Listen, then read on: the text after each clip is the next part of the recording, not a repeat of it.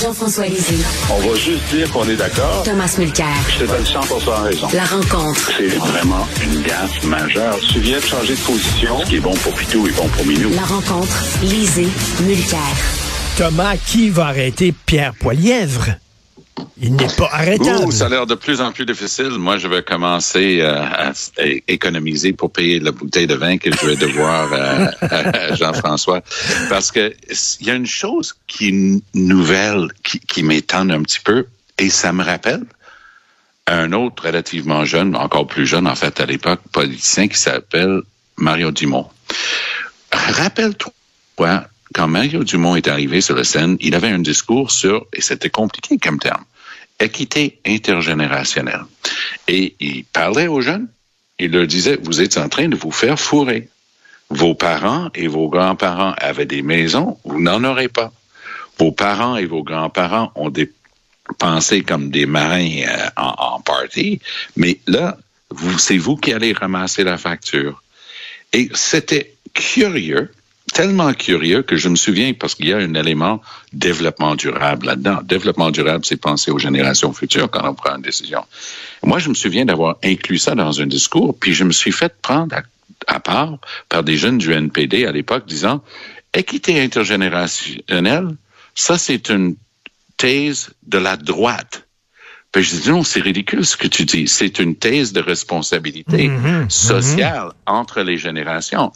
Mais c'est compliqué ces affaires-là. Mais Poiliev, dans les chiffres qui sortent maintenant, il est en train de faire le plein du vote des jeunes libéraux et des jeunes du NPD. Parce que lui, il a compris. Lui, il est en train de leur dire, vous êtes la première génération dans l'histoire du Canada qui va avoir moins que les générations antérieures. Puis tu sais quoi? Ça marche. Et euh, Jean-François, euh, on voit la montée des populismes un peu partout en Europe, euh, avec Zemmour, Le Pen, aux États-Unis, bien sûr, avec Trump, ici, Poilièvre. Est-ce que la gauche n'a pas une certaine responsabilité? Toi, Jean-François et Tom, vous faites partie de ce que j'appelle la gauche traditionnelle, c'est-à-dire qui défendait les petits... J'accuse le coup. Oui, qui défendait les petits travailleurs, les, les, les, les employés, tout ça. Mais maintenant, on a une gauche très déconnectée, le décolonial, le racialiste, euh, pour les minorités sexuelles et tout ça. Et le petit travailleur qui votait habituellement à gauche ne se reconnaît plus dans ce discours-là. C'est c'est une bonne observation. Oui, c'est euh, c'est tout à fait vrai. Maintenant, dans le cas de Polièvre, euh, c'est vrai aussi que euh, les thèmes qu'il emploie et sur lesquels il fait des propositions simples, euh, ce sont des vrais thèmes. C'est-à-dire euh, l'augmentation du coût de la vie euh, qui, qui se, se voit partout dans le monde. Pour lui, c'est la faute de Justin Trudeau. Alors, j'espère qu'il y aura un procès international contre Justin Trudeau parce que c'est pas seulement ici que ça se passe, mais Just inflation. C'est just inflation. C'est la faute de Trudeau. C'est la faute des déficits. C'est la faute de la Banque du Canada qui a imprimé de l'argent. Donc, lui, ça, c'est relativement facile à comprendre. Euh, si on se débarrasse de Justin, si on est euh, dur avec la Banque du Canada, on va faire tomber l'inflation. La question de, du logement, très importante, Tom l'a mentionné, surtout dans le reste du Canada, mais aussi au, au Québec. C'est un, un énorme problème pour les jeunes, l'accès à la propriété. Alors, il a, euh, et il est un très bon orateur, et il est capable de connecter avec les foules, euh, et il a l'air à avoir des solutions simples à des problèmes complexes. C'est le cas de d'autres populistes, c'est le cas de Trump aussi, euh, et il a l'air d'être du bon côté de la colère. hein. Euh, donc, euh, tout ça, ça marche pour lui. Est-ce que ça va marcher jusqu'aux élections fédérales? Je ne sais pas, mais en tout cas, au sein de la course conservatrice, ça marche sans peine. Tout à fait. Euh, écoute, euh, Tom, je veux parler euh, des, des anglophones avec toi. Euh, Les anglophones disent, là, vous faites la différence au Québec entre les immigrants qui arrivent au Québec et qui parlent anglais et ce qu'on appelle la minorité historique, les ayants droit. Oui. On ne veut plus faire de distinction comme ça. Euh, tous ceux qui parlent anglais sont devraient être considérés comme des anglophones et avoir les mêmes droits. Qu'est-ce que tu en penses? toi? C'est compliqué. Mais je vais essayer de commencer avec les deux nouveaux partis politiques. On a déjà traité de Balarama Holness. Je pense pas que ça lève beaucoup. Il y a un autre groupe de personnes, ils ont un drôle de titre choisi, mais pas encore approuvé par Élection Québec, qui serait le Parti canadien au Québec ou du Québec, un truc comme ça. Il y a du monde là-dedans. Il faut lire leur papier. Écoute pas ce qu'ils disent en ondes, lis leur papier. Leur papier, ils disent que toute personne, peu importe, peu importe leur langue maternelle, devrait avoir le droit de fréquenter l'école anglaise Oui. de- du cégep jusqu'à l'université. Ça, c'est euh, une rhétorique qu'on n'a pas entendue depuis 45 ans au Québec. Donc, moi, je les ai challengés là-dessus, disant, mais vous- c'est complètement déconnecté. Et quand ils en parlent en ondes, ils disent, bah, what's wrong with French people learning a, few words of English? Je dis, c'est pas ça qui est écrit, c'est pas apprendre quelques mots d'anglais. D'ailleurs, les enfants apprennent l'anglais à l'école. Donc, c'est une sorte de machine pour voyager dans le temps qui s'est construite. Parce que les gens sont bien fâchés avec 96. Pour ce qui est cette fameuse question des, des, des anglophones historiques, c'est un peu dingue, cette histoire-là. Ça sort, de- depuis le début, ça voudrait dire, puis il y a, y a une partie de, de l'observation de ça qui vaut vraiment la peine de regarder attentivement parce que on parle, nous, on parlait la semaine dernière de Marie Salle puis d'autres, Ah, j'ai eu du mal à être servi dans ma langue euh, dans un hôpital dans l'Est de la ville et tout ça. Ça, sur la question des services de santé et des services sociaux, tu imagines, tu dis à l'hôpital, la personne est en train de parler en anglais, tu dis, est-ce que j'ai décodé un accent australien? Ah, ben, je m'excuse, j'ai pas, j'ai pas le droit de te parler en anglais. Si, si si t'étais de Montreal West, j'aurais pu te parler en anglais. Donc, il y, y a une bout de ça qui est du pur délire de Simon Jolin Barrette, où il s'invente et s'échavaude des choses basées sur rien et qui ne connectent pas avec le vrai monde. Que tu sois un francophone ou un anglophone, quand tu viens à l'hôpital, tabarnak, tu as besoin d'être soigné. Tu n'as pas besoin de passer un test linguistique. Tu as besoin d'un test de sang, peut-être. Euh, Je vais entendre Jean-François. Jean-François, là-dessus, effectivement, le gouvernement qui offre des services par téléphone, est-ce qu'ils vont dire, euh, Hum, est-ce que vous êtes né ici ou quoi, là? Bon, alors, euh, donc ça, c'est le débat sur la clause de la, de la loi 96 qui dit qu'un nouvel immigrant, après six mois, les services vont lui être rendus en français.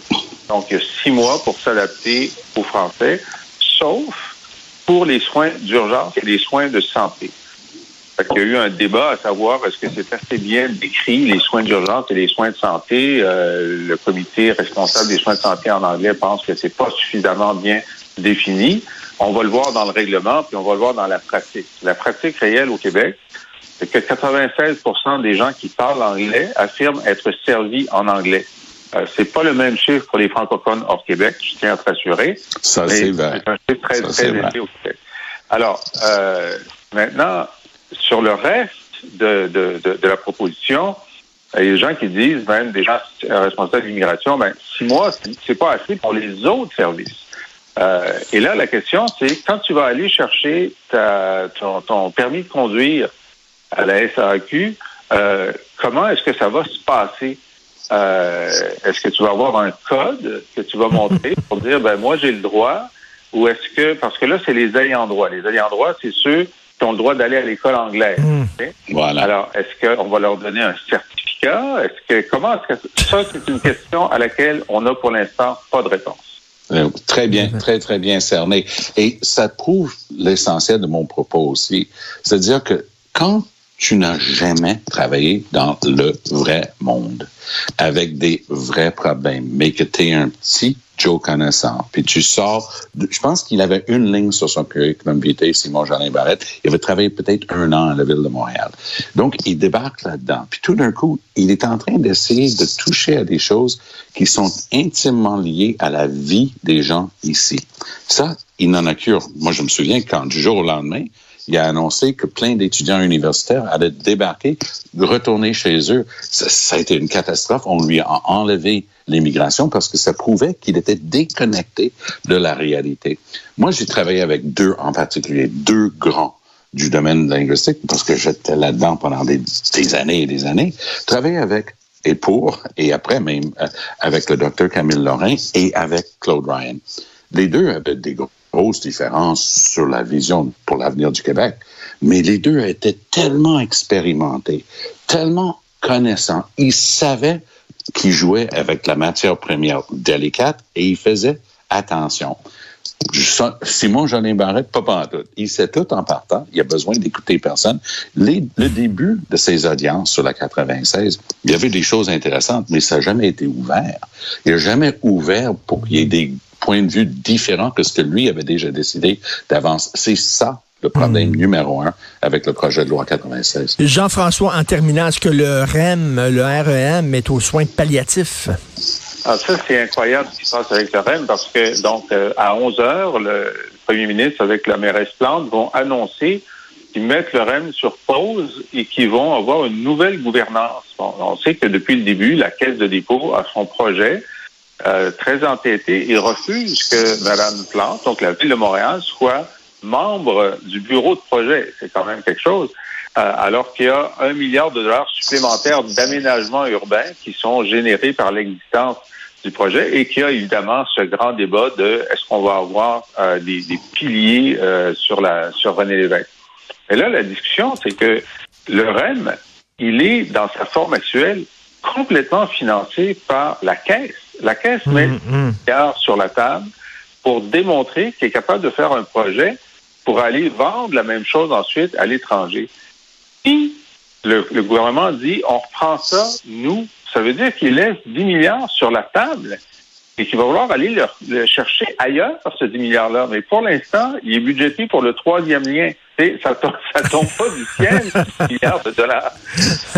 J'ai très hâte de voir. Est-ce que ça veut dire qu'on on va l'étaler dans le temps pour pouvoir aller chercher d'autres milliards de dollars dans le programme d'investissement qui, évidemment, se renouvelle chaque année?